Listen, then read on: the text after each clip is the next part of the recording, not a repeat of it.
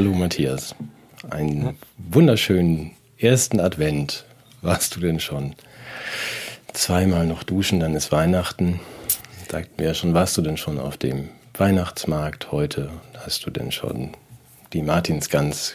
Oh, jetzt ist die Weihnachtsgans dran, oder? Letztes Mal war es die Martinsgans. Die Adventsgans. Hallo Sven. Hi. Ja. Schön, dich wiederzusehen. Ja, ich bin schon ganz in Weihnachtsstimmung.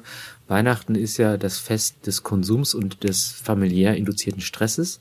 Und ich habe das Gefühl, es verdichtet sich langsam. Also diese Gelegenheit, sich einen partnerschaftlichen Feinschliff im Austausch von ja, bisher übersehenen blinden Flecken und Charakterdefiziten äh, zu versorgen, ist so groß wie nie zuvor im Jahr. Und insofern, ja, danke ich der christlichen Kirche, uns dieses Fest geschenkt zu haben, dass die Menschen ja eben nicht nur mit der Beglückung der Erlösung, sondern eben auch mit dem Sozialstress und der Intensivierung von Beziehungskonflikten Das klingt so durch die Blume so, als würdest du dich auf ein wahnsinnig harmonisches Weihnachtsfest freuen. Aber wird wirklich, doch ja. bestimmt ganz das schön. muss man, das muss man sich verdienen. Ne? Also man muss ja sozusagen durch die, durch das Geröllfeld der Organisation sich hin zum Gipfel der weihnachtlichen Erlösung begeben. Und was da hilft, ist natürlich der Kai Karotte Adventskalender, den ich mir schon besorgt habe. Dummerweise, also ich habe ja alle Türchen aufgemacht, aber dann war totaler Durchzug. Und wir haben so Energie verloren. ja, Und- kalt ist es geworden im Adventskalender. Ja. Es ist, es ist kalt geworden im Adventskalender. Ja. Ja. gut, also der Vorteil, mein Vorteil ist, ich habe keine Verwandten, deswegen habe ich diesen ganzen Stress nicht. Aber gut, dann kann ich ihn Das in, stimmt doch überhaupt nicht. naja, doch, weitgehend schon. Also das Ja. ent- enthebt einen so mancher äh, Stress-Dinge. Aber es ist ja auch, ähm, hat auch eine Downside, sagen wir es mal so. Hm. Ähm, worüber sprechen wir denn so in der Ich Weihnachtszeit? wollte über unseren Shop sprechen. unseren Shop. Ja, Unseren- wir haben ja einen Online-Shop und wir haben nee. das Sortiment jetzt erweitert. Ich, hab, ich war da sehr aktiv. Ich habe jetzt ich noch Hygieneartikel für den Herrn mit Niveau beschafft. Ja. Du ahnst, was es ist? Es ist Mhm. Ich habe sowas befürchtet, ja. die Regenbogenbinde der Firma One Love für die männliche Menstruation ist ja immer noch ein Tabu. Mhm. Aber wenn man die anzieht, dann ist man ja vor allem sicher. Also das ähm, haben wir jetzt ja auch gemerkt. Und ich finde es sehr ungerecht, dass das unserem Nationalteam nicht gestattet war. Und bin insofern auch mit allem einverstanden, was sich als Reaktion dann nachher abgezeichnet hat. Ja, ist schön, dass du solche Sachen nicht mit mir absprichst vorher, aber vielen Dank, dass du unseren Shop erweitert hast. Wie heißt denn die Binde? Always correct? Natürlich. Na herrlich. Gut. Ähm, kurze Frage, weil ich hatte mich ja gefreut, dass ich so Fußball gucken kann und ich bin diese Woche ein bisschen überrascht und überfahren worden. Du kannst mir sicherlich helfen, weil ähm, ja, hilf mir mal. Ich habe gesehen, also einmal die Iraner haben nicht mitgesungen bei ihrer Hymne, das war sehr mutig. Das hast du ja auch verfolgt. Und dann habe ich diese andere Mannschaft, unsere, gesehen und fand das eigentlich fast noch viel mutiger, dass sich diese elf Jungs hinstellen und mit ihrer Geste, also die wir ja alle kennen, dagegen, äh, dagegen protestieren, dass seit 2020 in Deutschland keine Meinungsfreiheit mehr herrscht. Ja. Also dass ich die befürchte auch, dass die, wenn die zurückkommen, echt Ärger kriegen. Also das kann ich Direkt mir vorstellen. ab in die Du hast ja gesehen, wie Seitenlinie. pampig die, die äh, Fancy Nesa geguckt hat. Diese war ja extra, die ist ja so ein großer Sportfan, ne? Ja. Und was die wenigsten wissen, ist ja auch, Katar ist das Mutterland des Fußballs. Ja, Mhm. Da ist ja eigentlich dieses Spiel erfunden worden. Und es kehrt jetzt zurück, deshalb auch dieser Song Football's Coming Home, der die inoffizielle Hymne dieser WM ist, komponiert von einem dieser Scheichs auch, glaube ich. Mhm. Und ähm, Nancy Faeser war da, um Sport zu genießen. Ja, und hat dann natürlich unglaublich pumpig geguckt, weil die, wie sollte sie das anders deuten als, als Kritik an ihrer Politik? Sie als Innenministerin ist ja eigentlich auch dafür verantwortlich, die, die Grund- und Bürgerrechte zu gewährleisten. Und wenn dann dieser Protest gegen die Einschränkung der Meinungsfreiheit in Deutschland zum Ausdruck kommt, dann kann man, da ist der schon auch eine Laus über die Leber gelaufen. Das hat man gesehen. Ne? Sie saß ja da mit ihren äh, Queenchen ne? und hatte dann da irgendwie noch so eine so eine, so eine symbolische Binde über dem Arm. Also ich meine, weiß die nicht, als Frau müsste die doch wissen, wie man Binden verwendet, aber Aber das war doch dann eine Reaktion, also von, von ihr im Wissen, dass die Mannschaft protestieren wird gegen die Einschränkung der Meinungsfreiheit in Deutschland, hat sie dann ihren Blazer, musste sie ja erstmal, das habe ich auch nicht verstanden.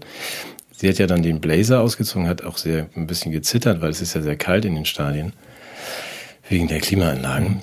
Äh, und der Infantini heißt er, glaube ich, saß ja auch genau neben ihr. Kurz mal ähm, wegen des Zitterns nochmal. Ich glaube, das ist eine ansteckende Krankheit. Das kennen wir noch von unserer, wie hieß nochmal die Bundeskanzlerin vor Olaf Scholz. Vor.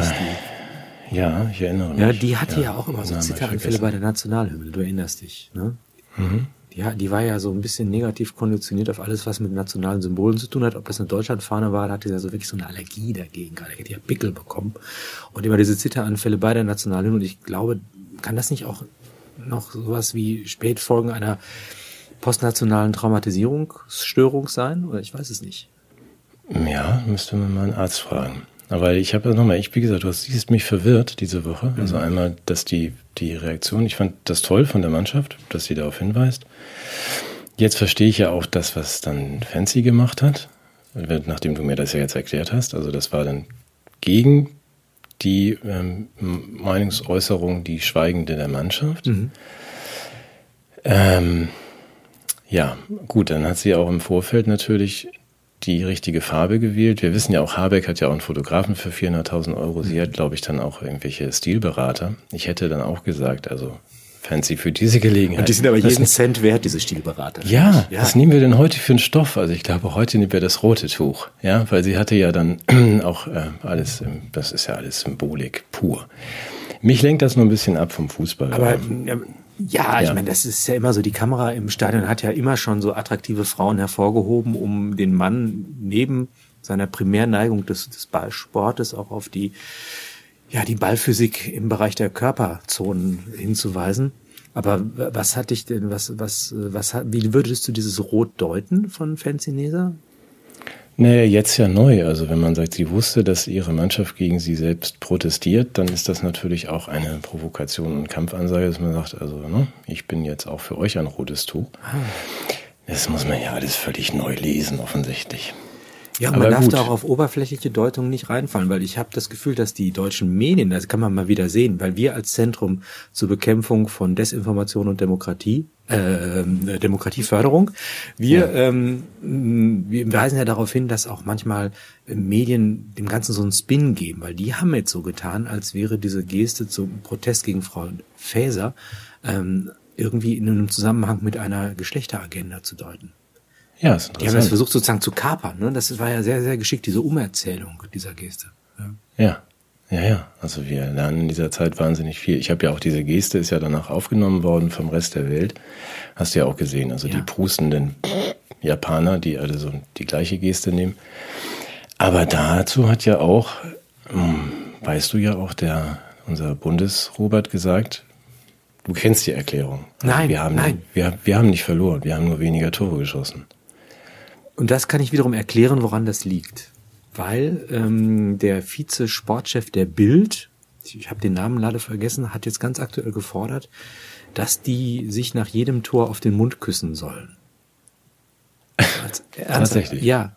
Mhm. Und da würde ich sagen, ist natürlich so der, der heterosexuelle Ballsportler, der ähm, ja in seinem Leben wenig in den Genuss von äh, emanzipatorischer Bildung gekommen ist, weil er einfach den ganzen Tag auf dem Fußball, Fußballplatz stand, zunächst natürlich noch mit Hemmungen ausgestattet, die ihnen ähm, ja diese, diese völlig naheliegende und selbstverständliche homosexuelle Praktik erstmal fremd erscheinen lassen und deshalb haben die eine Torphobie entfaltet.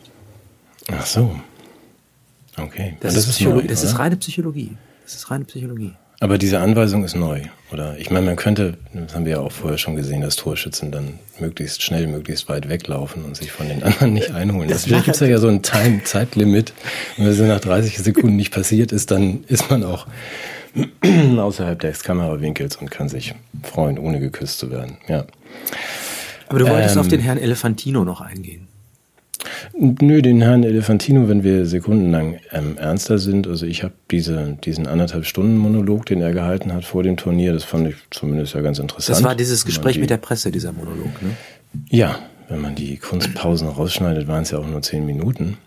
Ähm, aber das waren ja sehr klare Ansagen zur, so dass wir irgendwie uns erstmal jetzt 3000 Jahre benehmen und die Fresse halten sollen, auf Deutsch.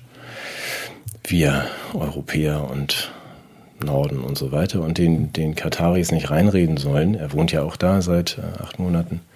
Ja. In ihre Lebensgestaltung. Und wenn ich mal tatsächlich sekundenlang im Ernst, ich glaube auch der Chaka aus der Schweiz hat das gesagt, wir, wir machen das nicht wie die Deutschen, sondern wir kommen hierher, wir sind Gäste und respektieren die ähm, Kultur unseres Gastgeberlandes. So, schön, dass das mal ein Fußballer sagt. Ich finde das nicht, hm, nicht so unnatürlich. Also, dass man auch sagt, ich weiß nicht, wie es dir geht. Man, das sind halt andere Kulturen. Ja, man muss nicht unbedingt eine WM nach Russland oder Katar vergeben, aber wenn man dann da hinfliegt, ähm, du hast, also du weißt ja, ich bin investigativer Journalist. Ja. Mein neues Buch heißt ja äh, Emir und die Detektive. Ich nenne mich dann auch äh, Mohammed Kösten, äh, Kästner. Ähm, wenn man sich ein Flugzeug anmalt, wie wir, du weißt das ja, ne? Die, die Regenbogenflugzeug. Ja, das, das äh, Regenbogenflugzeug, das mit der Aufschrift Diversity Wins. Das, gut, ne, das bist du ja. Ähm, aber wenn man sowas macht Entschuldigung, und dann sagt, der ist nicht zu überbieten. Also ich glaube, wir können die Sendung jetzt abbrechen. Das steht da drauf. Ich weiß doch. Ja, aber, ja, aber wenn man dann sagt, okay, jetzt malen wir auf unser unser Regenbogenflugzeug, ähm, die größtmögliche Pro Provokation für den Gastgeber dieses Turniers, nämlich ähm, lauter Dinge, die der Koran verbietet. Also dass ähm, die, die schunkelnden Männlein, Weiblein und alle anderen Geschlechter so in groß auf die Seite. Ähm, ich verstehe schon die, die Absicht, aber ich finde, es ist ausgesprochen unhöflich und respektlos. Und bis zum letzten Turnier war doch das Motto noch äh, Respekt. Erinnerst du dich? Also bei den Nationalmannschaften unserer Mann- und Frauschaft. Mhm. Respekt, großes Ausrufezeichen. Und ich finde, dass daran fehlt es mir so ein bisschen. Ich weiß, dass ich mich damit unbeliebt mache, aber sehr schöner Gedanke, der hätte von mir kommen können. Ja, es ist ein, ja, ne, ich stelle mich fast, dass ich lerne. Es ist ein wunderbarer Gedanke. Ich möchte noch zwei auch hinzufügen.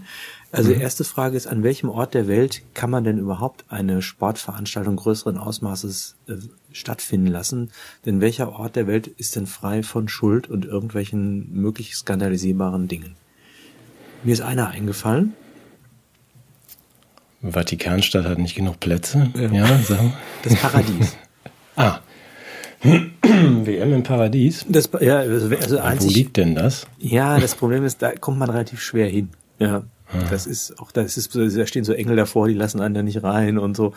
Also das ist, aber sonst ist doch eigentlich jeder Ort irgendwie mit Geschichte belastet. Das ist doch dieser großartige Gedanke von Nietzsche vom Nutzen und Nachteil der Historie für das Leben, dass er sagt, dass hm. alles, was existiert, letztendlich mit Blut bezahlt wurde. Und selbst die, die schönste Einrichtung äh, kannst du damit demontieren. Und äh, insofern ist natürlich ist ein leichtes Spiel, äh, auch delegitimierend einzugreifen. Und das Interessante ist ja auch, dass dieses Engagement für das Gute, wir haben es in unseren Eingangsscherzen ja deutlich gemacht, nicht ganz frei von geopolitischen Interessen manchmal auch ist. Und ähm, dass wir sozusagen eine, eine innenpolitische Agenda der Geschlechtertransformation jetzt irgendwie auf dem Rücken dieser Sportveranstaltung austragen, finde ich auch sehr, sehr respektlos gegenüber den Veranstaltern, weil die ja auch sich als Gastgeber sicherlich ihr von ihrer besten Seite zeigen wollten. Und wenn du irgendwo hinkommst, fängst du auch nicht an zu motzen und guckst erstmal, ob da irgendwie Staub auf der Türschwelle liegt oder ob, ob da in der Familie alles läuft. Also das ist schon sehr, sehr übergriffig und selbstgerecht.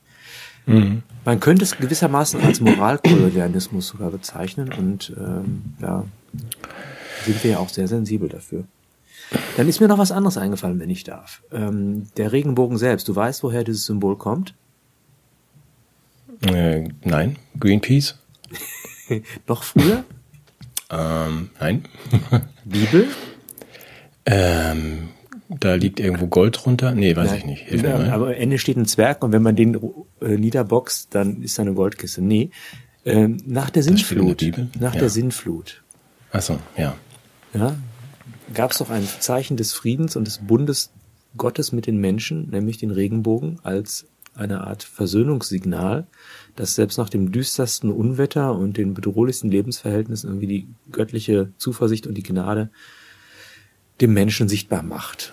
Und das ist ja eigentlich auch ein sehr spekulatives Symbol, was im religiösen Raum ja lange eine Bedeutung hatte. Und äh, auch das ist ja gewissermaßen jetzt in einer, in einer semantischen Konversion zugeführt worden. Konversion weiß ja, also Schwerter zu Flugscharen und so. Mhm. Das heißt, man hat eigentlich ein Zeichen des Friedens jetzt zum Signal des Geschlechterkriegs umgewidmet. Ich wollte es nur mal sagen. Ja, du, wieder was gelernt. Also ich ähm, verneige mich wieder vor deinem Wissen. Nee, wusste ich nicht. Ich dachte, das wäre die Taube und die nach dem Frieden. Nee, aber das war nicht. Das war nee, ja, kam, Flug, kam auch, dass du den zu, zu Noah zurückkam und so, klar. Also mhm. Regenbogen ist, ist das Zeichen. ja, ist doch nun, nur mal so am Rande, aber.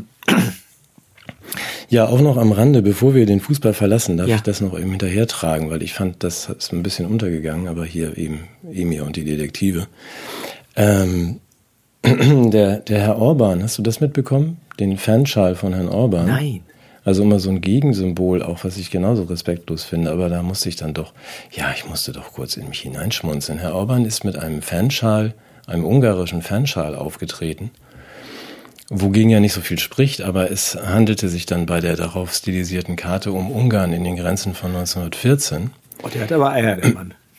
was dann die Ukrainer und Rumänen nicht so lustig finden, weil sie da noch zu Ungarn gehörten. Und diese Ansage fand ich dann doch, naja gut, also zumindest hat er ja Humor. Ähm, gut, weg vom Fußball. Aber ich würde ähm, mir wünschen, dass, dass demnächst ähm, Mannschaften mit äh, muslimischem Religionshintergrund in Westeuropa auch auflaufen mit äh, Koranarmbinden. Das finde ich, das wäre das Mindeste. Ja, wenn man das zu Ende denkt, also wenn man das dann immer mitbringt und darauf besteht, dass der Gastgeber, bei dem man gerade einreist, irgendwie sich an die eigenen Regeln hält. Ja, da sind wir gespannt auf die nächste WM. Noch ein letzter Gedanke. Hannah Arendt, Totalitarismusbuch. Ein Kennzeichen des totalitären Lebens ist für sie darin gegeben, dass du nichts mehr um seiner selbst willen tust. Sie sagte, selbst das Schachspiel des einen gegen den anderen ist eine Provokation in den Augen der Totalitären, weil es eine Freiheitszone bildet, in der die Menschen eine Welt teilen, die unberührt ist von der Ideologie. Und insofern darf es ein Schachspiel um des Schachspielens nicht mehr geben. Und genauso gut darf es auch ein Fußballspiel um des Fußballspiels nicht mehr geben, sondern es muss alles mit politischen Themen überfrachtet werden. Mhm. Wenn ich jetzt so jemand wäre, der da unter dem den Druck verspüren würde als Mannschaft, und ich, das hat sich ja ein bisschen angedeutet, wenn man die Formulierung der Spieler mal äh, sich anguckt, hat man nicht das Gefühl, dass es nur aus eigenem Engagement ähm, für die Sache entstanden ist, sondern dass man sich auch genötigt war, ein solches Symbol zu setzen. Ähm, könnte man mal die Frage aufwerfen, ob eigentlich ein, ein Zusammenhalt einer Gesellschaft allein durch die fabrizierten Ideologeme der Geschlechtervarianz schon zu gewährleisten ist oder ob es inspirierende Modelle gibt, die, die, die das Zusammenwirken von vielen unter einem Geist und einer Vision noch mehr inspirieren könnten. Mhm. Das hat man an den Japanern ja wunderbar gesehen. Die waren ja, äh, was die Qualität der Einzelspieler angeht, vielleicht nicht immer auf dem Niveau, das wir haben, vielleicht auch doch. Aber was sie auf jeden Fall hatten, war ein Mannschaftsgeist. Und der mhm. ist ja halt mehr als bloß das äh, Tragen der gleichen Hygieneartikel. Ja, also um den, um den Fußball-Exkurs vielleicht dann gleich zu verlassen. Wir haben überhaupt nicht über ja, Fußball ich, gesprochen, wir haben nur über nein, Politik gesprochen. Politik und ja. äh, vielleicht noch dann noch die psychologische Bemerkung hinterher. Ich äh, bin ja im besten Sinne naiv und Fußballer. Ähm, das heißt, ich habe mich einfach, ich freue mich einfach, die spielen zu sehen, die Jungs. Äh, wenn ich mich erinnere an meine meine Zeit, als ich noch Fußball gespielt habe, so bis ähm, bis 18, ähm, es gibt nichts Nervigeres, als wenn dann die ähm, Steuerberater und Wurstbudenbesitzer, die einen zum Spiel fahren müssen, äh, Stress haben mit den anderen Eltern am Spielfeldrand. Weil man dann bei Turnieren, was wir auch erlebt haben, einfach sagt, ey komm, ja, so, na, leck mich am Arsch. Wir verlieren jetzt einfach und fahren wieder nach Hause zu unseren Freundinnen. Und das scheint mir auch so ein bisschen, zumindest unterschwellig mit dabei zu sein, dass man es nervt doch wirklich. Lass sie doch Fußball spielen und nein, sie müssen jetzt die ganze Zeit Politik machen. Also hoffen wir, dass hier alle Profis sind und heute Abend gegen Spanien irgendwie zum ersten Mal seit 2014 gewinnen.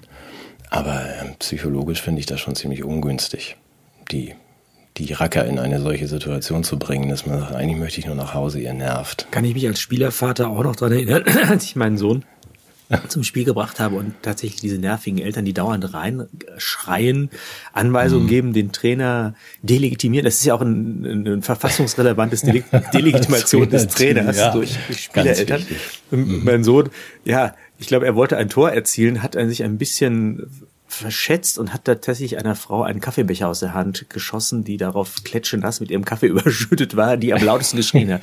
Was mir wiederum eine große Genugtuung äh, bereitet hat, weil sie hat es irgendwo verdient. Also er war zu klein, um es absichtlich geschafft zu haben, also so gut ist er dann doch nicht, aber manchmal hat ja auch der Gott den Finger am Ball, das wissen wir, ne? seit Maradona. Und in dem Fall hat es, glaube ich, die richtige getroffen. Ja, gut. Aber Wenn die Fancy Nesa mit so einem wir sollten ihr jetzt immer einen Kaffeebecher mitgeben, ja. ja. gut. Und Niklas Süle, glaube ich, der, der würde die auch treffen, aber gut. Ja, wir wollen jetzt nicht. Gut, also jetzt Schluss nein, nein, nein, ja, nein, nein, nein, nein. Wir, wir haben ja auch gar nicht. Du hast recht, wir haben gar nicht über Fußball geredet, sondern nur über Politik. Ähm, ja, wo wollen wir denn jetzt hin? Ja, ich Mehr hätte ja noch eine, eine, eine, eine energiepolitische Sensation anzukündigen, aber ich weiß nicht, ob das jetzt der richtige Zeitpunkt wäre. Ja. Oder hast du noch was Nee, ich Ansonsten würde ich gerne noch über, über Grippe sprechen, aber wie, wie Grippe? du, wie du es magst. Nein, du mach ruhig eine energiepolitische Sensation. Da lasse ich all meine aufgeklebten Zettel links liegen und höre dir zu. Ist das wieder so eine wie äh, Gas, nee, quasi Luft in Tüten aus Kasachstan? Und das war Flüssigwind aus Kasachstan, der dann äh, Flüssigwind und ähm, Flüssigwindterminals zugänglich Aber hattest du nicht auch noch irgendwas auf dem Mond? Ich also hatte ich noch diese Mondpipeline um das Mondgas. Also, aber das, das war ja alles ja. Quatsch. Das war, ich meine, das war eine hilflose Vision, aber ich habe jetzt endlich ähm, den, den Ausweg ah, aus ja, allen Energiefragen gefunden. Mm, okay, ja, ja, in den Tüten. Ich würde das gerne gerne als Besucher eines naturwissenschaftlichen Gymnasiums auch nochmal vorlegen, weil manchmal übersieht man ja auch was. Also ich habe mir lange überlegt, was ist eigentlich die einzige Ressource, die unendlich zur Verfügung steht das meinst du jetzt die natürliche, so Sonne, Wind? Ähm, nee, ja, die Sonne auch, die verglüht ja irgendwann. ich kenne, ja. Die Sonne verglüht ja auch ein paar Billionen ja, Jahren. Eben. Ja, stimmt. Ja. ja. Mhm. Zeit. Mhm. Zeit. Oh, also kann ich den, nee, also bei Zeit. mir nicht. Aber gut. Nee, ja. Nicht für dich, aber insgesamt. So, du darfst es mhm. jetzt nicht individuell denken, sondern so, also die geht ja immer weiter und gibt's immer, gibt's ganz viele von und die ist ja auch nie zu Ende und so. Deshalb habe ich jetzt das Konzept der Zeitverstromung entwickelt. ja. Fahren Sie mal fort. Und das also kann ich mir, habe ich jetzt verschiedene Modelle. Man darf sich ja auch jetzt nicht so auf monopolistische äh, Strategien verlassen, sondern wir müssen es auch demokratisieren. Deshalb habe ich Temporalpaneele entwickelt, die die Leute auf ihren Dächern befestigen können, um dann Zeitenergie unmittelbar nutzbar zu machen. Ich habe auch ein Förderprogramm schon diskutiert mit dem Wirtschaftsminister. Das wäre das erste. Also die Zeit Temporalpanel. Temporalpaneele. Ja. Ja. Hast du dir das patentieren? Das habe ich mir auch patentieren lassen. Und jetzt Gut. das Allerbeste ist, ich möchte ähm, auch zentral noch nutzen. Ich möchte den Zeitstrahl selbst anzapfen. Ja. Und zwar mit einer großen Temporalturbine, die ich hm. wo aufbaue? Ja. In, nicht in meinem Garten. Nicht in deinem, nein, nein, nein. Äh, an der Beringstraße zwischen den Diomedesinseln, ah, da ja, wo die Datumsgrenze gut. ist. Weißt du, da. Brillant. Ja. Ja, da ist ja sozusagen logisch. die Zeitverdichtung am allergrößten, weil ja dieser Datumssprung, da ist der Zeitstrahl ja gewissermaßen, da manifestiert er sich ja. Mhm. Mhm. Und über okay. diese große, gewaltige Turbine hast du quasi unendliche Ressourcen. Ja. Das ist toll, also eine tolle Idee. Das ist eine tolle Idee, ne? Und das, das mhm. letzte, was ich noch, was ich mir noch überlegt habe, aber das ist noch im Entwicklungsstadium. Die anderen Sachen sind gewissermaßen schon auch ausgereift in der Technik, die Temporalpaneele und diese diese große Zeitstrahlturbine, das wäre ein Kairos-Reaktor, den ich mir bauen würde. Ich weiß nicht, was das ist. Also ich muss ganz kurz, ja, okay, ja. ich merke mir meinen Gedanken. Was ist ein nee, Kairos? Nee, bring erstmal deinen Gedanken, weil das ist mit dem Kairos-Reaktor, das ist, das lohnt dann fast nochmal eine, Du hast noch eine, Nee, ich sehe, du bist noch nicht ganz überzeugt. Nee, ich bin doch schon fast. Also ich meine, die Frage ist, ob man dabei auch dir aus deinen Temporalpanelen die Zeit stehlen könnte. Also ich habe so ein bisschen gerade das Gefühl. Da ja, dafür könnte auch Zeitdiebstahl ja, eine Rolle spielen, genau. bei dem, was du gerade machst. Genau, also Zeit ist natürlich, äh, wird viel uns gestohlen, etwa durch digitale Endgeräte. Das ist ja auch, ja. das ist ja auch im Grunde meine Hauptkonkurrenz. Das ganze Silicon Valley versucht ja auch, ähm, sozusagen uns Ressourcen zu rauben, indem man uns die Zeit stiehlt und in diese Mikrogeräte reinsaugt. Mhm. Man hat uns in den letzten Jahren so viel Zeit gestohlen, ja. deswegen frage ich mich, ob da nicht schon irgendjemand sowas irgendwo stehen hat. Also so. ich will, also das, so. weißt du, also so, ein, so, ein, so eine Temporal-Dings, Panel-Absaugmaschine. Mir kommt das gerade also so vor, als liefe da schon länger was. dass man uns die Energie und die Zeit. Aber ich kann mich irren. Nein, also, nein, aber es ist ein guter Leute. Punkt. Also es zeigt natürlich eigentlich, dass ich auf dem richtigen Weg bin, aber zu spät. Das ist wie bei mir mit dem Rad, das ich letzte Woche erfunden habe. Dann habe ich auch auf die Straßen geguckt und gedacht, so ein Mist. Super Idee, Sven, aber hm, bisschen spät. Ja, was ist ein Kairos? Was? Kairos-Generator? Kairos. Ich kenne Bob Ross. Das ist so ein Maler. Was Ja, oder John Kairos? Ross, ne, aus- Kairos aus ist sein Bruder, oder was? Ja, Was ist das Kairos? Das ist sehr, sehr schön ist. Das könnte man sogar ernsthaft diskutieren. Also erstmal der Kairos-Reaktor ist, ist der, der die, äh, den Augenblick pflückt. Also du kennst ja Carpe Diem, den Satz, ne? Pflücke den Tag. Und das ist eine Art und Weise, wie uns Zeit begegnen kann. Ich würde es erst gerne philosophisch erklären und dann auch mit dem vielleicht doch eher tiefsinnigen Hintergrund. Also Kairos ist eine mythologische Figur, ähm, die hat so eine Hipster-Frisur, so ein bisschen wie ich, so hier dieser die Gelegenheit beim Schopfe packen, kennst du vielleicht, ne? Diese Formulierung. Ja. Das ist so, so eine Figur mit so einer Locke hier und wenn die vorbei huscht, kann man die so festhalten. Und die ist Okay. ein Symbol für eine bestimmte Weise, wie Zeit sich uns zeigt, nämlich als ein günstiger Augenblick, die Gunst der Stunde zum Beispiel. Und Der Gedanke dabei ist, dass Zeit nicht einfach nur verrinnt und uns gestohlen wird, sondern dass Zeit uns zuwächst und uns im Augenblick ein Geschenk macht. Also etwa dieser Gedanke Carpe Diem heißt ja nicht nutze den Tag, sondern wörtlich pflücke den Tag. Und was damit gemeint ist, dass da irgendwie eine große Frucht heranreift mit der Zeit und wir den Augenblick ergreifen müssen, um in den Genuss von etwas zu kommen, was wir aus eigener Kraft gar nicht zustande bekommen hätten. Okay. Und, und durch unseren Gedanken, die Zeit permanent nutzen zu müssen, sind wir auch ein bisschen Kairos blind. Also wir sind da äh, gar nicht mehr empfänglich für die wunderbaren Geschenke, die, die uns die Zeit macht. Mhm. Das kenne ich tatsächlich nicht. Also ich, ich dachte, ich wäre mythensicher, aber gut. Und das ist Kairos eigentlich ein schöner, also das ist der Moment, wenn, wenn, wenn äh, äh, Odysseus äh, nach Ithaka zurückkommt und da gibt's so dieses, dieses Beispiel, wo der durch die Axtköpfe einen Pfeil schießen muss, durch diese Löcher, durch die normalerweise das Holz kommt. Und es gibt einen Moment, wo die alle in einer Reihe stehen und er dann direkt durchschießen kann. Das ist der Chaos. Mhm. Okay. Ja, und dann. Das ist doch was Schönes, oder? Wunderschön. Aber das willst du jetzt auch noch. Ja, und das irgendwie- dachte ich, also das ist an sich was Schönes, aber die Menschen wissen das sowieso nicht zu schätzen, weil sie die Zeit nur noch nutzen nach dem Motto Make the most of now. Du kennst das noch von Vodafone, ne? Press alles aus der Zeit raus und irgendwie Time is Money und Kairos ist genau das Gegenteil. Kairos ist die schenkende Zeit, die uns etwas zur Verfügung stellt, was wir aus eigener Kraft, wie ich gesagt habe, nicht zustande gebracht haben und das, ja, das ist vielleicht jetzt ein bisschen schäbig von mir, möchte ich zum, zur Energiequelle machen. Das klingt so ein bisschen, als würdest du auf das gleiche reinfallen wie alle anderen. Aber gut, führ das mal zu Ende. Also das, was man eigentlich eben nicht gar nicht so groß beachten, sondern im richtigen Moment beim Schopfe packen soll, Mhm. das willst du jetzt die ganze Zeit beobachten und in einen Generator quetschen. Richtig? Nein. Nein, will ich gar nicht. Das war Nein, nur ein dummer Witz. Was ich will, ist, dass wir wieder zurückfinden zu einem Zeitverhältnis, das diese schenkende Zeit überhaupt anerkennt und in Empfang nimmt.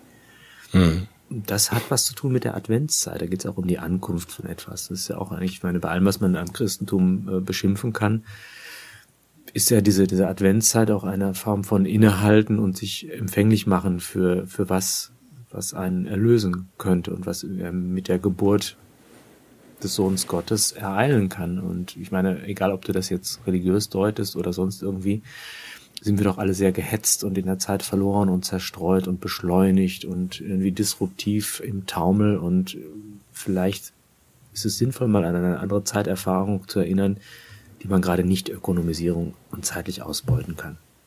Das war ein langer Umweg zu einem schönen Gedanken, der mir ganz, ganz viel bedeutet. Ja.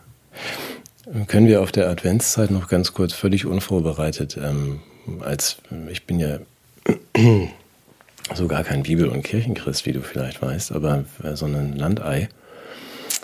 Und ähm, aus meiner Erfahrung mit den Landwirten, die mich immer umgeben haben, aber auch aus meiner, meiner eigenen, ich finde diese Zeit so spannend, die wir, oder diese Adventszeit. Es kommt zwar dann der Heiland, glaube ich, am 24. Aber auch wenn man es loslöst aus der christlichen Mythologie, ist es ja so, dass diese Zeit der immer kürzer werdenden Tage, wir haben ja dann auch eine, eine Sonnenwende, wie wir aus dem Heidnischen wissen. Also dass man sagt, eigentlich ist dieses Innehalten bei, wenn das immer so weitergeht, ginge über den den Wendepunkt hinaus, dann wäre ja die Welt einfach nur noch dunkel und, ähm, und vernichtet. Also der erste, der erste Mensch, der wahrgenommen hat, dass die Tage mal kürzer werden, muss ja Panik bekommen haben. Bis zu dem Tag, an dem er gemerkt hat, ähm, es gibt doch noch eine Zukunft für mich. Deswegen finde ich diese Zeit so mhm. gefühlt wichtig für mich, dass man einfach sagt, das war, waren unsere Urvorfahren. Irgendjemand wird dann ja mal drauf gekommen sein. Der erste, nicht Eichhörnchen, sondern Mensch, denkend, mhm. nee, Moment mal, das gibt einen Rhythmus und der wiederholt sich jedes Jahr. Aber, Aber diese, die, Zeit, diese, diese ähm, Gewissheit, dass der sich jedes Jahr wiederholt, ist natürlich eine kulturelle Errungenschaft, die nicht mit Gewissheit mhm. ausgestattet, also mit mit hundertprozentiger Gewissheit und vor allem mit Selbstwirksamkeit ausgestattet sein könnte. Also es, ist, es liegt nicht in meinen Händen, dass es sich wiederholt, sondern ich, ich muss es in Empfang nehmen. Ja, aber das ist doch eigentlich, wenn wir so das mal irgendwie kurz uns zurücklehnen oder zurück äh, bescheiden machen und sagen, so jetzt ist das ist der Lauf der Dinge. Für das ist der November ist auch der schrecklichste Monat oh. überhaupt, für mich jedenfalls und für viele andere auch, dass man sagt, oh, das ist, ja, das ist ja so ein na, schrecklich, ja. Und dass man sagt, die, diese, dies aber auch äh, anzunehmen und zu sagen, ja, es ist alles trostlos und das, äh, es ist ein, Zeit, ein Zeitpunkt, in dem man tatsächlich innehält und auch vielleicht mit einer gewissen Sorge um über den 24. hinaus dann wieder nach vorn zu gucken und zu sagen, doch, die Tage werden wieder länger, die neues Leben wächst und so. Also ich habe das immer losgelöst betrachtet von der, von der christlichen Mythologie. Ist aber dasselbe. Nein, nein, ist ja, das ist, ist, ja im Grunde eine, eine andere Deutung, die ein bisschen mehr auf, auf Naturerscheinungen Rücksicht nimmt, aber natürlich dasselbe zum Ausdruck bringt, nämlich, dass wir einerseits der Zeit ausgeliefert sind und andererseits ihr irgendwie uns auch anvertrauen können. Und was wir als im, im christlichen Jahr haben, ist der Adventskranz mit der mit dem zunehmenden äh, Illuminieren von von Kerzen, die ja dann auch die die Rückkehr des Lichtes gewissermaßen vorwegnehmen symbolisch und eben auch das kleine menschliche Licht gegen das Weltlicht stellen oder oder die Weltdunkelheit stellen und damit auch ja ein, ein Symbol schaffen. Wieder sollen wir mal zwei Stunden über die christliche ähm, und Weihnachtssymbolik ähm, äh, reden. Ich bin da ja, wie, wie ich sage, also, seid mir alle nicht böse. Ich verorte das ein bisschen früher in der Geschichte. Also wenn man die Natur beobachtet, dann kommt man schon auf die Idee, dass es diese, ähm, dass es schon der richtige Tag ist, um die, ähm, um das, die Wiederkehr des Lichts zu feiern. Und das, dazu braucht man nicht unbedingt die die ganzen Regeln, die da noch aufgestellt worden sind. Aber gut. Damit will man aber auch das Christentum unterbieten, wenn man es als sozialregulativ verstehen würde. Das wäre so, als würde man sagen, das Wesen der Demokratie ist die Hygienediktatur. Mhm. Nee, das wollte ich. Nee, nee, ich, ich, wollte, ich wollte, ich wollte nur, nicht. nur äh, nochmal eine Lanze brechen für das Christentum, so sehr, so sehr mich die Kirche anwidert mit vielem. So sehr finde ich einfach ist auch das Bedeutungsreservoir des Christentums unausgeschöpft, wenn man es reduziert auf die Machtpraktiken von irgendwelchen saturierten Amtsträgern. War nicht gegen dich, sondern einfach um nochmal. Nein, dann sind wir schon doch im mhm. Thema. Also, dass man, ich, ich bin ja auch, ich finde das dermaßen, weißt du, meine Haltung mhm. kennst du dazu. Ich finde es einen wahnsinnig revolutionären Akt, ob es nun den historischen Jesus, ob es ihn gab oder erfunden ist. Nein, es gab ihn. Aber diese, einmal in den Raum zu stellen, dass du sagst, äh, du bist frei, das ist ja ein, ein historisch wirklich ganz neuer Gedanke gewesen. Und das ist absolut revolutionär. Mhm. Also, dass man sagt, du bist frei, du bist nicht irgendwie als Knecht geboren und hast Knecht zu bleiben, sondern du bist, äh, kannst dich auch woanders hin bewegen. Du bist aber auch verantwortlich für das, was du tust. Also du kannst dich auch nicht rausreden mhm. und sagen, ja, ich bin ja nun mal irgendwie so hier, ne? ich bin ja nur Befehlsempfänger. Hat er auch eine schwere Kindheit. Ja, eine schwere so Kindheit. Tragen deswegen. und durfte mir nicht die Zähne putzen. genau. Und ja, oder da musste ich ja machen, was der gesagt hat, dass ich die Ungeimpften alle hauen soll. Das stimmt nicht. Also mit äh, seit Jesus bist du frei. Machen wir eine Weihnachtssendung draus. Ich würde jetzt gerne noch das andere Thema anschneiden, ja. nämlich äh, die. Ja, Comedy. Achso, nee. nee. ich habe ich hab hier eine Grafik, muss ich mal hoch, wenn ich hier schon mal was vorbereite, dann muss ich dir mal zeigen. So. Moment, hier. Äh, sieht man das? Uh, nee, sieht man nicht. Ne? Ja, das, das Spiegel ein bisschen, doch kann ich sehen. Ein großer Balken auf der rechten Seite und links ein kleiner. Das ist ähm, nicht mein Kontostand. Nein.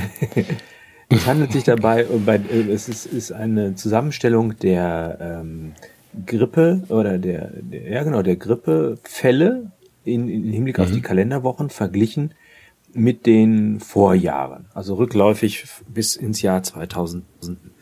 Und was wir da haben, und das ist eine Sache, die hat der Christoph Kubandner, der ist Statistiker ähm, und, und Wissenschaftler, ich glaube Psychologe, äh, mal ausgewertet, also das sind die offiziellen Daten, und hat festgestellt, dass wir eine Steigerung der Influenza-Fälle im Vergleich zum Durchschnitt der letzten neun Jahre, glaube ich, äh, in den Kalenderwochen 40 bis 46 haben um sage und schreibe 8118 Prozent.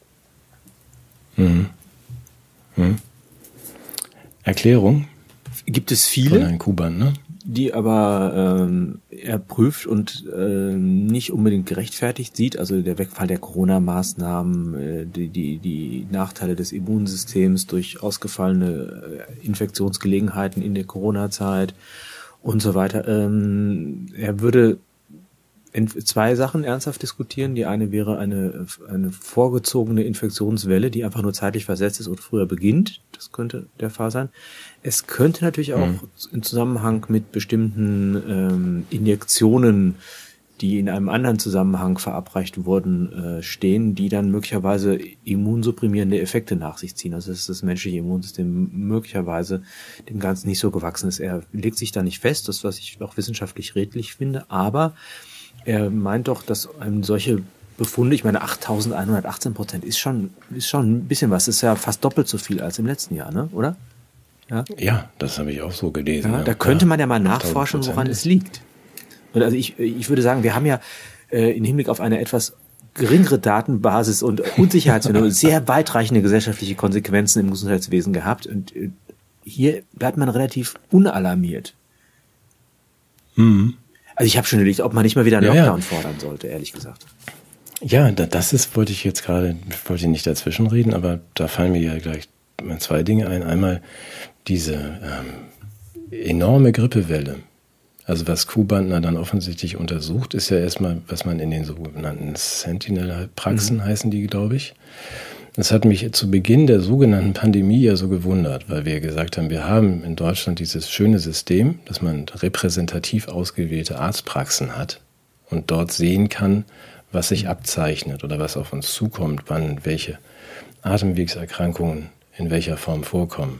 Wir hatten zu Beginn dieser sogenannten Corona-Zeit äh, keine Fälle. Ja, also dass man einfach damals schon wusste, das ist ein herbeifantasiertes und getestetes Geschehen. Das ist nicht da.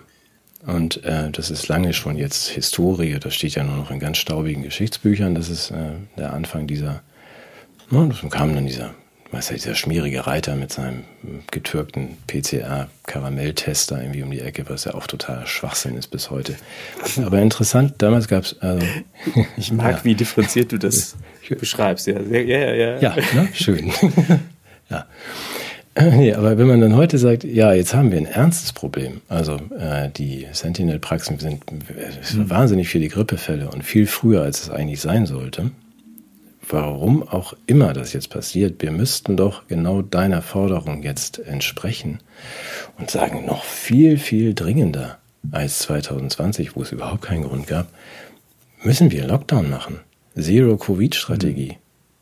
Fußballer mit Masken, nicht nur mit Binden, mit Binden im Gesicht. Wir müssen uns alle jetzt einschließen. Was ist da los? Also warum reagiert man jetzt so entspannt? Ich bin ja, also wenn man dieser Logik folgt, müsste man doch jetzt äh, den totalen. Zumal die Grippe ja auch eine nicht zu unterschätzende gefährliche Krankheit ist. Und jeder Grippetote ist ja auch einer ja. zu viel. Naja, aber ich weiß, ich weiß. Ist für die vulnerablen Gruppen, über die wir reden, ist die Grippe ja mindestens so gefährlich, wie es Coronaviren in der Geschichte waren. Das ist ja nun auch, was vielleicht die meisten wissen das nicht, aber die gab es ja schon immer, solche Coronaviren. Äh, die Grippe ist viel gefährlicher. Also warum gehen wir jetzt nicht in totalen Lockdown? Grippeimpfung haben wir doch. Ähm, hat Kuban da auch diskutiert. Ähm, und oh, jetzt müssen wir gerade den Moment genießen. Mach mal bitte. Ah. Ah. So, bitte, Kuba. ja. Ich finde, eine Zigarette im Zusammenhang mit respiratorischen Atemwegserkrankungen äh, ist eben durch nichts zu ersetzen. ja, weil es ja sagt, also die, die. Grippeimpfquote ist relativ hoch. Also auch daran kann es nicht. Äh, Ja, kann es nicht liegen lassen. Also es ist, wir sind auf alles vorbereitet, scheinbar. Und irgendwie ist es ein rätselhaftes Phänomen. Und ehrlich, wir möchten jetzt ja auch niemand auf die Idee bringen, uns jetzt nochmal einzuschließen. Es zeigt natürlich nur wieder mal, wie, ähm, wie mit zweierlei Maß gemessen wird. Ne?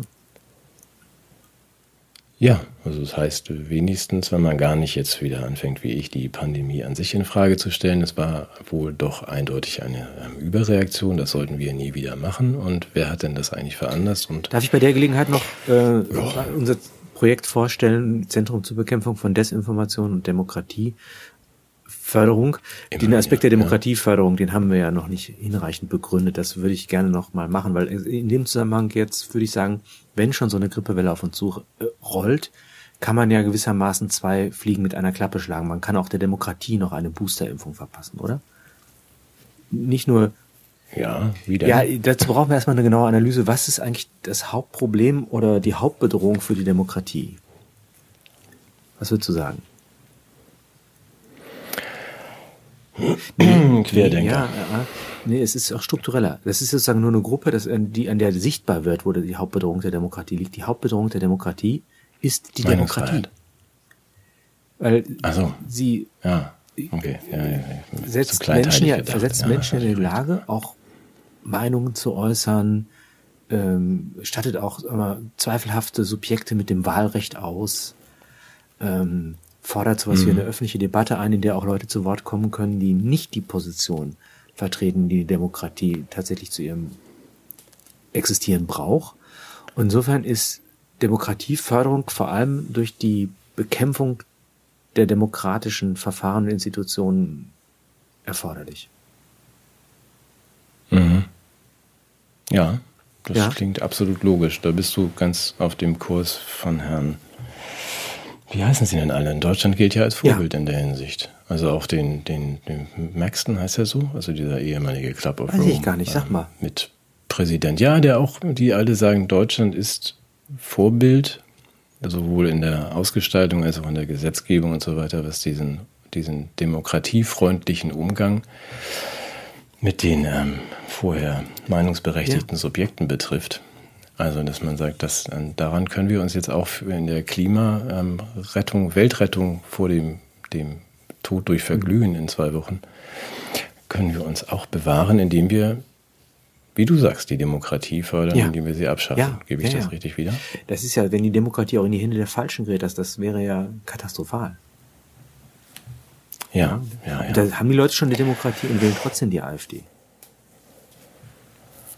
Ja, ich meine, das, wer, wer, wer sich sowas zu Schulden kommen lässt, ne? Und dann, man sieht's ja an diesen, Gut, an diesen aber das haben wir, wie gesagt, wir haben es ja bald hinter uns. Äh, die, die wissen, die, die Würdigung äh, des, des demokratischen Geschenks wird ja auch mit Füßen getreten im Osten. Mhm. Wobei ich das sehr schön fand, man, ist, man sagt ja häufig ja. dunkel Deutschland, ich habe das Gefühl, im Osten geht die Sonne auf. ja. ja, auch das. ja, hoffen wir mal. Ähm, aber sollen, sollten Nein, wir darüber ich wollte, ich wollte, ich wollte nur sagen, dass es eine schöne Gelegenheit sei, zwei Fliegen mit einer Klappe zu stellen. Du wolltest uns noch erzählen, äh, was, was Klausi so vorhat. Du hattest da noch mal so eine ja, aber ich wollte noch, ich habe, darf ich das noch eben machen? Ich habe so also anderthalb Punkte schon noch zu unseren, zu unserer. Wollen wir noch über die, die letzte Generation vorher zwei Sätze sprechen? Ja, die haben wir den Flughafen lahmgelegt. Bei ne? dem, ja, jahrelang. Zwei oder? Stunden oder so, aber. 20 Jahre dachte ich, haben die da schon gesessen und das ging doch alles überhaupt nicht voran. Ja. nee, jetzt schon ja. wieder den ganzen Tag. Ja. ja, gerne. Hast du, hast du noch einen Aber Sie haben ja auch, Mir fällt ja.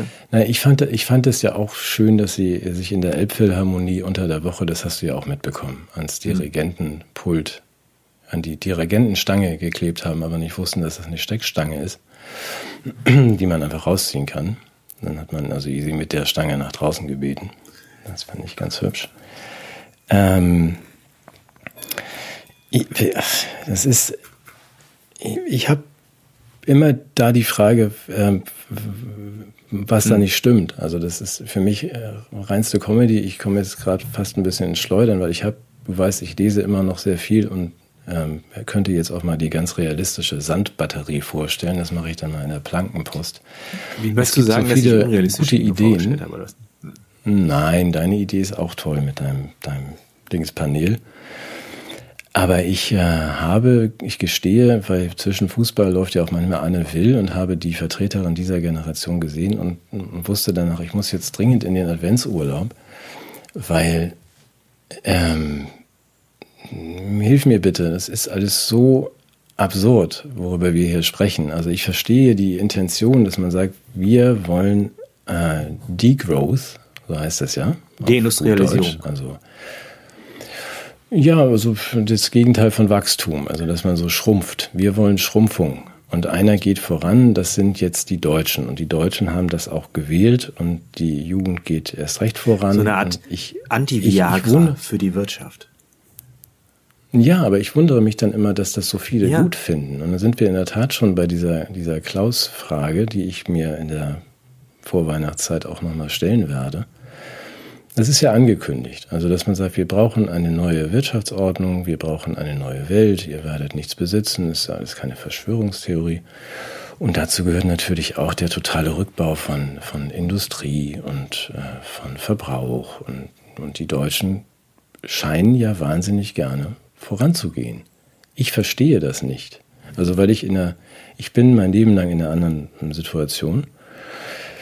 Ähm, bin sowieso komplett überflüssig und entbehrlich und kann nur einfach schauen, dass ich, ja, na doch, als, als, äh, als Autor, ja, oder als Unterhaltungshansel und Mensch, der ja auch noch irgendwelche kritischen Bemerkungen macht, bin ich natürlich total überflüssig.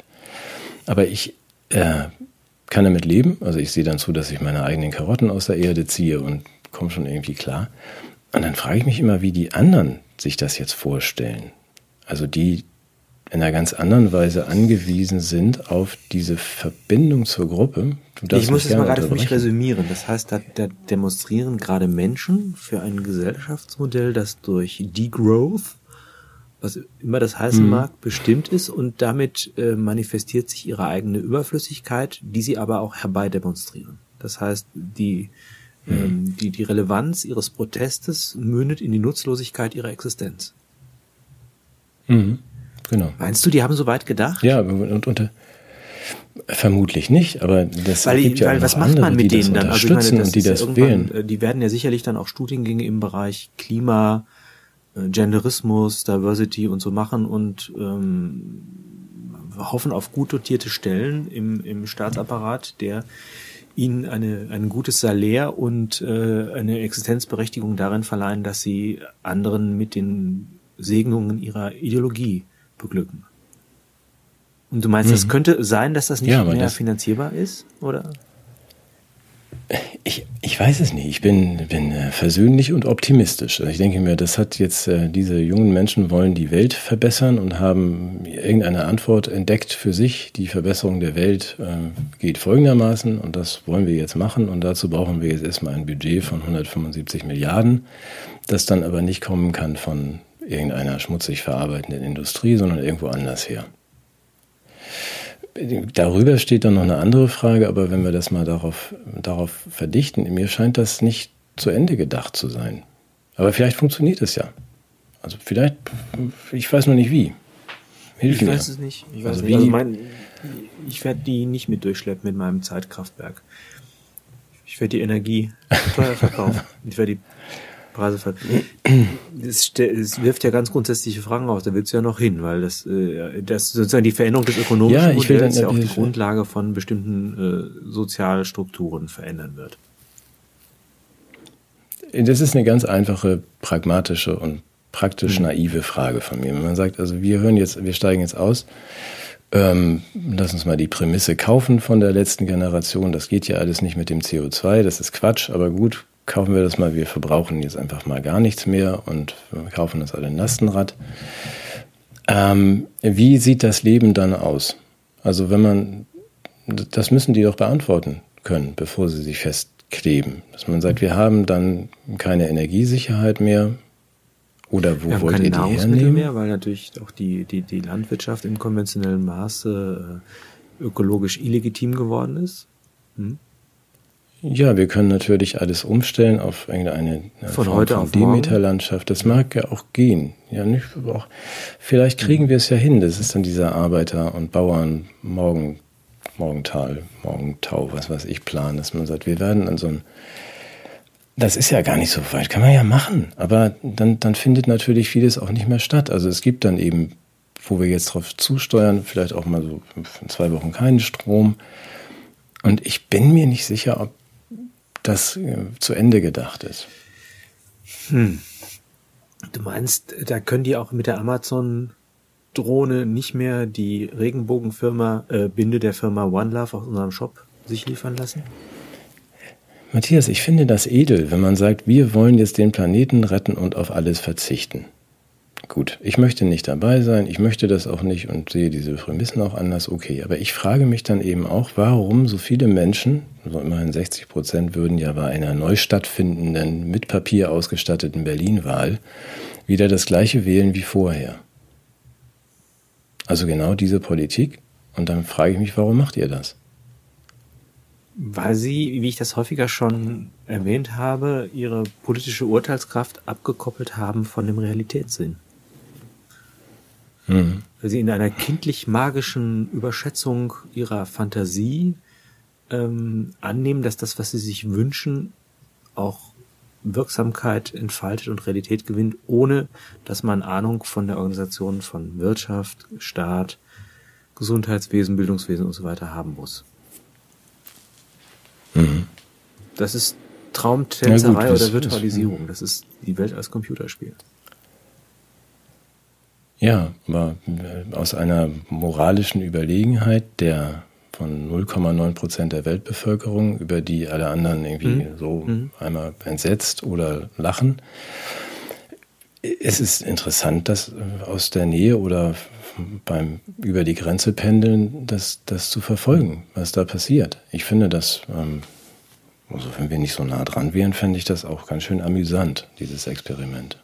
Es hat aber natürlich eine tiefen Dimension, die wir im Vorgespräch ja schon angedeutet haben, dass ähm, diese Selbstverständlichkeit, mit der man seine eigene Existenz als gewollt und ähm, mhm. unabdingbar betrachtet, die wird ja nicht geteilt in allen Plänen, die sich da so abzeichnen. Also, willst du dazu noch was sagen?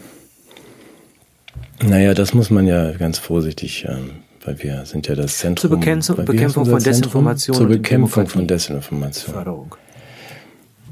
Ja, wenn man jetzt also so Leute wie den, den, den Klaus dann zitiert oder sogar über Themen wie Transhumanismus hm. oder so. Da muss ich lieber, kurz eine Triggerwarnung noch loswerden. Ich durfte okay. in der Tagesschau-App lesen, dass der Transhumanismus eine Vokabel ist, die missbraucht wird von Verschwörungstheoretikern für ihre Zwecke und die also auch ähm, sehr verdächtig ist, wenn man sie verwendet. Also deshalb.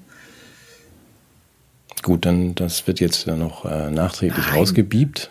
Geht zwar nicht, aber gut, also Gut, viel grundsätzlicher. Und das berührt das, was wir vorhin mal kurz ansprachen. Wir Christen, ähm, die wir gehen, ohne das groß zu thematisieren, davon aus, steht sogar in unserem Grundgesetz, dass wir unser eigenes Leben nicht nehmen dürfen.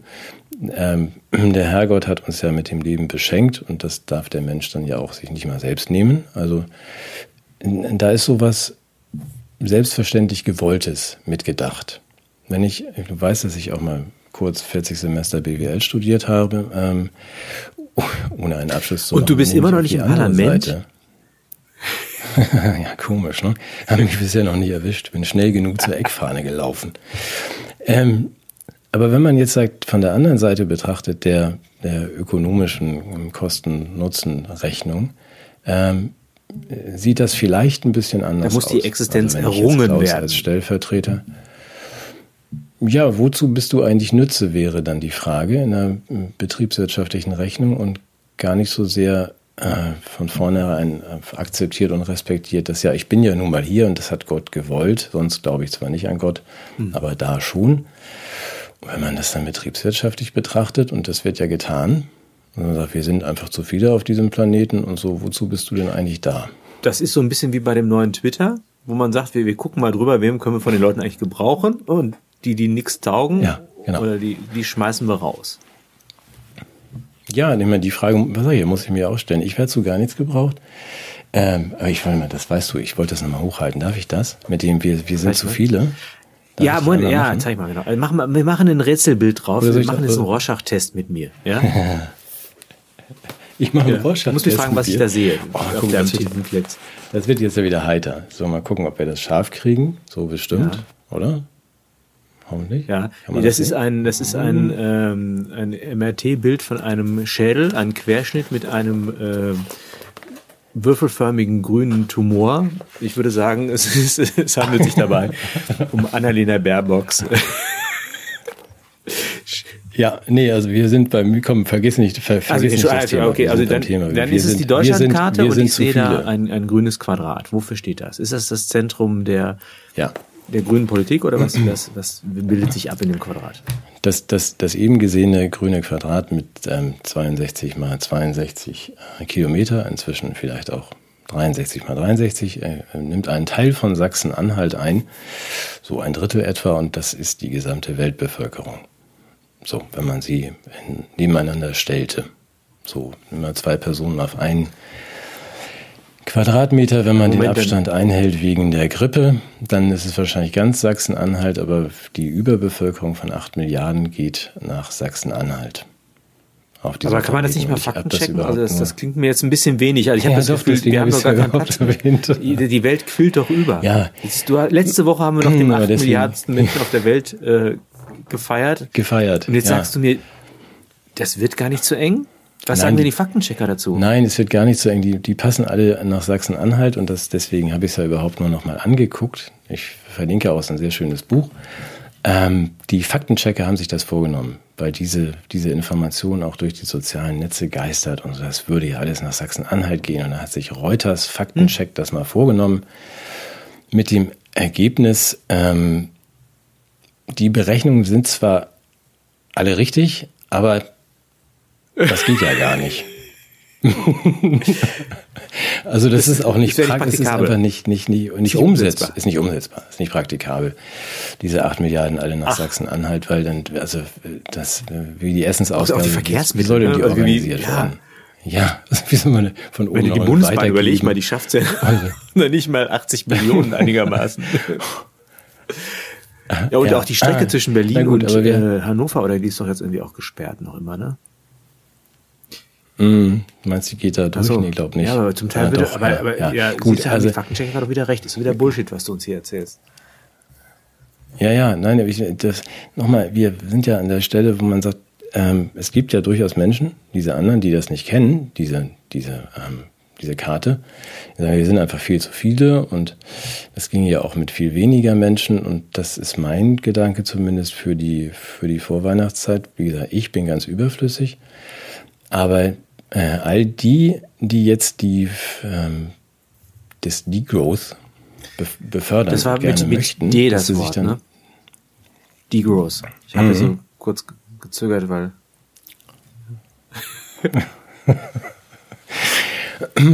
dass man sich mal nochmal fragt in der, in der, äh, in, an den kürzer werdenden Tagen, hm, wo, wo geht das eigentlich hin, wenn, wenn wir das ernst meinen und ich mir vorstelle, auf der anderen Seite, da wo entschieden wird, sitzt ein, ein schlichter Betriebswirt, der äh, so eine Kosten-Nutzen-Rechnung aufmacht. Und ich kann dann nur darauf hinweisen, dass der, der Klaus ähm, ja in seinem ersten Buch zum, ne, zur Pandemie ähm, ganz meiner Meinung war, dass das Bruttoinlandsprodukt als, als, als, als Kennzahl, als Gradmesser für unseren wirtschaftlichen Erfolg ist, ist eine Teufelszahl, das kann weg. Und ähm, wenn wir das wegnehmen und sagen, wir messen jetzt gar nicht mehr nur Bewegungen von Geld, sondern da tatsächlich einen Nutzen für den Planeten und für das Überleben der Spezies, dann kann es gut sein, dass man auf die Idee kommt, 80 Prozent der dann nicht mehr gebrauchten ähm, Einheiten aus dem Spiel zu nehmen. Die Einheiten wären dann eben die, die gerade jetzt die Abschaffung dieses alten Systems wollen. Ich würde das gern mal mit jemandem besprechen, also mit dir auch, aber ich verstehe nicht, wie man das so willig abnicken kann. Ja, da stoßen, glaube ich, zwei Paradigmen auf. Also, ob man den Mensch als nur legitimiert in seiner Existenz auf Basis seines Nutzens und Ertrags betrachtet. Oder ob man eine, eine christliche oder humanistische Position vertritt, die sagt, der Mensch trägt einen Wert in sich, was nicht heißt, dass er den auch nicht äh, anderen äh, zugutekommen lassen darf. Also auch das Christentum schließt ja nicht aus, dass man auch soziale Verantwortung übernimmt und einen Beitrag für die Gesellschaft leistet, indem man arbeitet. Ora et labora hieß es ja auch schon immer. Ähm, mhm. Andererseits, was bleibt über, wenn nur noch der Nutzen zählt. Also ich, ich sehe für mich selber da sehr schwarz, ehrlich gesagt. Oder meinst du, ich krieg noch so eine 4 Minus und sag so, so, so ein Faxenmacher, so wie der Frederik, der dann im Winter den Mäusen das Lied von den Farben singt, der darf noch sein? Ja, bisher sind wir ja beide gut mhm. durchgekommen mit der 4 Minus. Ja, ja. Oder? Also ich, wir konkurrieren dann mit anderen, die auch vorher eine 4 Minus hatten. Mal gucken, wer dann übrig bleibt. Das ist aber auch kein schöner Gedanke. Ich meine, für mich ist nur dass dieses Bewusstsein doch zumindest fragend mal hineinzutragen in die Menge und zu sagen, was, was glaubt ihr denn eigentlich, ob die euch dann wirklich noch brauchen? Wenn die ganzen Coaches dann kommen, ja, natürlich werde ich gebraucht. Ja, die Coaches die, brauchen wir auch zur Optimierung derjenigen, die denken, sie werden nicht gebraucht. Ja, das könnte aber so ein Basisfehler sein, oder? Dass man sagt, ja, hm, es könnte sein, dass das Leute anders sehen und dass die gar nicht so viel Respekt vor eurem pseudo-christlichen und Gottgewollten haben. Und da würde ich mir dann doch schon, ich habe das neulich mal mit einer Freundin aufgemacht, dieses Fass, aber ganz freundlich, die dann auch jetzt dann ganz viel coachen möchte und so weiter, habe dann auch mal die Frage gestellt, aber wozu wärst du denn da eigentlich eigentlich gebraucht. Sei mir nicht böse, ich habe dich lieb. Aber da fällt mir ein, dass wir ja immer noch im Rahmen der Publikumsbeschimpfung eine Gruppe bisher verschont haben, das waren ja die Coaches, ne? Das machen wir auch nicht. Wir sind ja nicht in der Vorweihnachtszeit. Also, ich wollte nur noch mal fragen, ob du weißt, ja. wer das Wort to, äh, Coach oder was Coaching eigentlich heißt. Nee, das möchte ich jetzt von dir hören und nächste Woche, ab nächste Woche in zehn Minuten Wort für ja, Wort. Coaching, ja. wo kommt to das her? Coach a horse heißt, ja. dass das Pferd so zubereiten, dass es nach dem Willen des Kutschers äh, so läuft. Das heißt, dass es effizient, ah, leistungsfähig, äh, gehorsam einen, einen, den Weg zu einem Ziel einschlägt und dieses auch erreicht, ohne es selbst gewählt zu haben und aufzubocken. Shit, okay, ich dachte, ich dachte, ich wäre Polyglott. Ja, schön, hast du recht. Das heißt einspannen dann von der nee, Kutsche. Nee, nee, einfach auch, einfach auch so die Kutschengängigkeit erhöhen. Ja. Hm. Mhm. Ja, den Eindruck hatte ich aber immer bei den Angeboten der Wir müssen aufpassen, dass wir jetzt keinen also, Unrecht tun, der auch wirklich Lebenshilfe und, und Selbstfindung ermöglicht. Aber es gibt eben auch eine, ein Element, wo es um die Maschinengängigkeit der Menschen in bestimmte Systeme geht, in denen sie dann funktionieren, aber zu denen sie sich nicht verhalten dürfen. Das wäre eine Form der Entpolitisierung und Funktionalisierung, die durch diese Variante des Coachings erreicht wird. Es gibt sicherlich auch welche, die die, die die, Menschen schützen und stark machen. Also das will ich jetzt nicht missverstanden wissen. Aber äh, das, die Bedeutung ist halt so und ich kenne das Coaching eben im, im Rahmen von, von Optimierungsprozessen innerhalb von Institutionen und, und Unternehmen als zynische Variante. Mhm. Aber da kommt es so auch her, also nach dem, nach dem Kurzschwerder-Einspannen, oder? War doch das Coaching.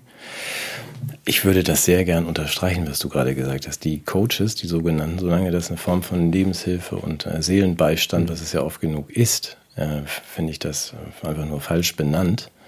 Aber dass äh, die Optimiererei, also vom, vom Fitnessstudio bis zum Coachen, zu welchem Zweck, das würde ich auch gerne mal hinterfragt haben wollen. Also dass man sagt, wozu wollt ihr euch denn eigentlich immer weiter in die Resilienz hinein optimieren? Schafft doch lieber die Gründe ab, dass ihr überhaupt resilient sein müsst. Eben. Was heißt Fitness? ich freue mich auf dieses Mini-Format. Ankündigung. Wir machen das mal. So zehn Minuten Matthias erklärt Fitness. Ja, sag mal, fit? was heißt Fitness? Ja. Passen. Mhm. Mhm. Survival of the Fittest. Äh, Überlebende angepasstesten. angepasstesten. Ja, äh, ja, ja. Auch da wiederum bitte jetzt nie, äh, wer jetzt in die Muckibude rennt, um, um sich einen Top-Body zu verschaffen, ja, nur zu, ja. Äh, aber ist der Fitnesswahn nicht auch eine, eine Be Be Beackerung der Humanressource? Also vielleicht kann man das auch so nochmal sehen. Aber ich ja, muss man sehr, sehr differenziert sein, glaube ich, in diesen Fragen. So, äh, haben wir noch irgendein Fettnäpfchen versäumt? Nee, ich habe äh, nicht sprechen können über meinen Neid auf die Comedians. Ich habe es nicht geschafft, äh, ich bin neidisch auf Annalena. Das will ich zum Ende mal sagen. Ich habe mich mein Leben lang bemüht, mit Sprache so zu arbeiten, dass mal ein Neologismus irgendwie hängen bleibt bei den Leuten. Oder wir beide machen das ja auch, versuchen ein bisschen Spaß zu machen, bereiten uns gründlich vor. Und die macht das so aus dem Stand. heraus, ne? Die ist ja das da, wo, ja, die muss ja zerebrale Funktionen gar nicht. Eskalisieren. Dieses, ja. dieses Wort die, die, die schöpft einfach so. Sie ist jetzt Untergang, weil ich hier reingequatscht äh, habe. Was hat, es, welches Wort hat sie erfunden? Und zwar ohne Zuhilfenahme von zerebralen Funktionen rein aus dem Rückenmark? Eskalisieren. Und das bedeutet. Eskalisieren was? ist doch. Ja, das heißt wahrscheinlich sowas ähnliches wie so, so eher so ein Superlativ von eskalieren, denke ich. Oder ich weiß es nicht, oder ein Diminutiv. Ich habe keine Ahnung. Ja, oder es verschränkt einfach zwei Wortbereiche, so das Egalisieren und das Eskalieren. Ja. Ja. Ja. Und Eskalieren kommt woher? Das kommt vom genau. Fahrstuhl. Ja. Wie komme ich in die, vom genau, Treppenhaus. Die Eskalier, die nee. Treppe? Und eskalieren heißt jemand die Treppe hochschicken. Also okay. etwas eine Stufe höher. Und eskalisieren ja. wäre dann jemand unter die Rolltreppe schmeißen. Jetzt musst du aber noch erzählen, so. wie man in Be Be Berlin zum Bürgeramt kommt. Oh, bitte, Nein, bitte. Wir, also wir, wir haben da als Zentrum für, für Bekämpfung von Desinformation und Demokratieförderung äh, auch eine Pflicht, den Menschen praktische Lebenshilfe zu geben, die Bürgerämter in Anspruch Also als Zentrum, also als Zentrum ja. für Klatsch und Tratsch, das ich ja auch bin, als irgendwie, ich habe äh, den Fehler gemacht, einen Nachsenderantrag zu stellen weil ich ja dachte, ich bin häufiger jetzt in einem anderen Land. Das hat dann, jetzt habe ich ihn gekündigt und jetzt kriege ich wieder Post. Also ich habe zwei Monate meine ganze Post nicht bekommen. Das scheint vielen Menschen so zu gehen, auch äh, die keinen Nachsendeantrag stellen. Ähm, und ich habe jetzt letzte Woche mit großer Freude gesehen, dass die ganzen Bürgerämter zumachen. Ich nehme auch gern Zuschriften vom, vom Publikum, falls ihr noch mehr Stilblüten habt. Ähm, wegen Überlastung. Also weil wir kriegen ja jetzt den Ausdruck machen wir jetzt kurz noch bitte, bevor ich das Bürgeramt erwähne. Wir kriegen ja dann 10 Millionen Gäste zu Weihnachten aus der Ukraine, wenn da die ganzen Weihnachtsbeleuchtungen endgültig und werden Menschen geschenkt. Hm. Ja, und ich Boah, darf ich den Gedanken ja, bitte. bitte. noch machen? Ich fand das so schön, ich habe das beim ZDF gesehen, ähm, wo Ukraine, ukrainische sympathische Frauen mit fünf Kindern hierher kommen und sich beschweren, dass sie kein Einfamilienhaus Unverschämtheit, ernsthaft? Wo man, ja, wo man, ja, wo man im ersten Moment denkt, was ist denn mit dir los, Puppe? Also du bist jetzt im Moment auf der Flucht aus dieser Ukraine und beschwerst dich, dass du jetzt keinen Pool hast. Nur im zweiten Moment dachte ich, weil sie es auch erklärt hat, erlaube mir das, dass sie sagte, uns ging es da gut. Die Ukraine war ja vorher kein Entwicklungsland. Wir haben also, ne, also wohlhabende Familie und jetzt müssen wir dieses Land verlassen. Warum müssen wir dieses Land verlassen? Weil ihr Deutschen, angeführt von den Amerikanern, Friedensverhandlungen verhindert. Ja? Das heißt, ihr sagt ja, ihr seid ja sozusagen unsere menschlichen Schutzschilde, das möchten wir aber nicht so gern in unserer Villa, wo das Licht aus ist. Das heißt, wir kommen jetzt zu euch, wir sind ja wir, unsere Freiheit wird ja in der Ukraine verteidigt. Und natürlich möchten wir dann jetzt uns nicht irgendwie so in so eine, das ist ja eine Frage der artgerechten Haltung. Ne? Also was wir bei Tieren, das ist auch eine Frage nee, der Solidarität. Tieren, wenn, wenn die das einfach, das ist ja auch, das entspricht ja, das ist ihr, ihr gewohntes Habitat, was ihr ökologisch braucht, so eine Villa und ein Pool. Matthias, äh, Anna-Lena hat gesagt, äh, wir rechnen mit Tausenden von Flügen am Tag aus diesem, ne, sie weiß ja auch diese Hunderttausende von Kilometer entfernten Länder, die wir alle kennen. Aber sie sagt, aus der Ukraine kommen dann Tausende von Flügen und acht bis zehn Millionen Flüchtlinge. Das du willst das aber nicht eskalisieren, oder? Weil, nein, ich will das, will das jetzt. ich fand es nur, nochmal im ersten Moment war ich auch so ein bisschen bruskiert, dass ich dachte, warum willst du jetzt auch hier einen Pool? Aber im nächsten, wenn man das so ankündigt, als Land vertreten durch Annalena, dass man sagt, das ist unser Land, das ist, gehört zu Europa, wir verteidigen das bis zum letzten Ukrainer, aber wir nehmen auch alle auf.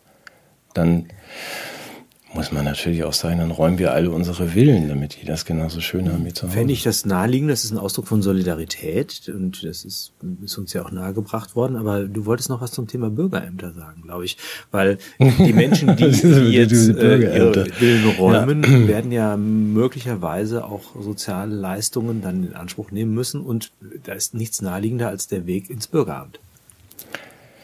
Ja, da hatten wir, ich meine, das es geht wahrscheinlich immer noch um die Auszahlung der Novemberhilfe 2020 und das Bürgeramt Klosterstraße Berlin hat, äh, möchte ich dann doch mal ganz kurz auf meinen Zettel gucken, ähm, hat auf seiner Homepage, also das Bürgeramt befindet sich in der ersten Etage und ist nur über den Aufzug erreichbar.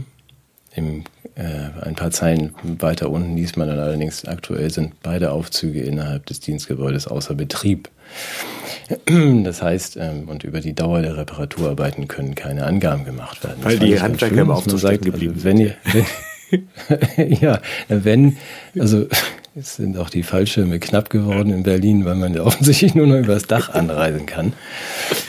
Ansonsten war es das jetzt leider mit den, mit den Erstattungen von irgendwelchen zu hohen Gasrechnungen oder Novemberhilfe 2020. So kann man das ja auch mal machen. So, ein schöner Adventsgedanke noch von dir. Hast du noch ein Gedicht für mich? Nee. Nein, aber ich, ich bin ganz sicher, dass wir heute Abend gewinnen werden. Ja, ich tippe mal Deutschland, ja. Spanien 10 zu 0 für Deutschland. Ja, das wird klappen. Und wir müssen vielleicht noch ähm, dazu sagen, nachdem wir dann glorreich eingezogen sind ins Achtelfinale, wir machen jetzt mal eine Woche Pause, vielleicht auch zwei, werden uns dazu aber nochmal äußern, so, oder äh, in eigener Sache und ähm, und wenn wir wieder da sind, dann werden wir das auch auf allen Kanälen ankündigen, also wenn es dann weitergeht. Aber wir brauchen mal so ein bisschen, bisschen Pause und Nachdenkzeit, ich jedenfalls und du vielleicht auch.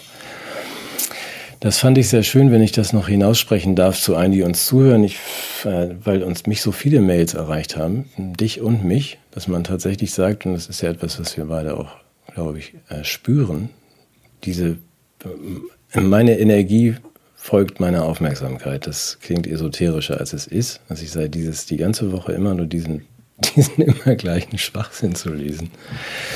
Ähm, macht einen ja nicht. Du meinst damit ähm, nicht die Mails, sondern die Nachrichten, die. Nein, im Gegenteil. Also, dass man. Uns das, das Leben äh, in, von seiner schrecklichsten Seite zeigen. Also immer diese Lauterbach-Videos ja. und, äh, ja.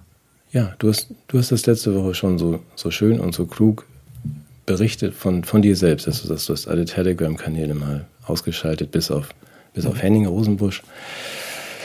Und äh, ja, das sollten wir vielleicht alle mal machen, aber uns auch eingeschlossen, weil es einfach, äh, glaube ich, äh, es kostet Kraft. Und vielleicht auch ein bisschen viel, da kann man ja auch mal vielleicht ein bisschen, bisschen ruhiger werden. Wir können ja nicht immer nur anderen empfehlen, in der Adventszeit mal ein bisschen ruhiger zu werden, das können wir auch. Ja. Lebkuchen. Kerzen. Weihnachtsmarkt. Fußball-WM. Schmalzkuchen. ja. Nichts wie hin, aber vorher noch In diesem Sinne. Gehen. In diesem Sinne. Macht's gut. Du, du mach's auch. gut. Tschüss. Tschüss. Tschüss.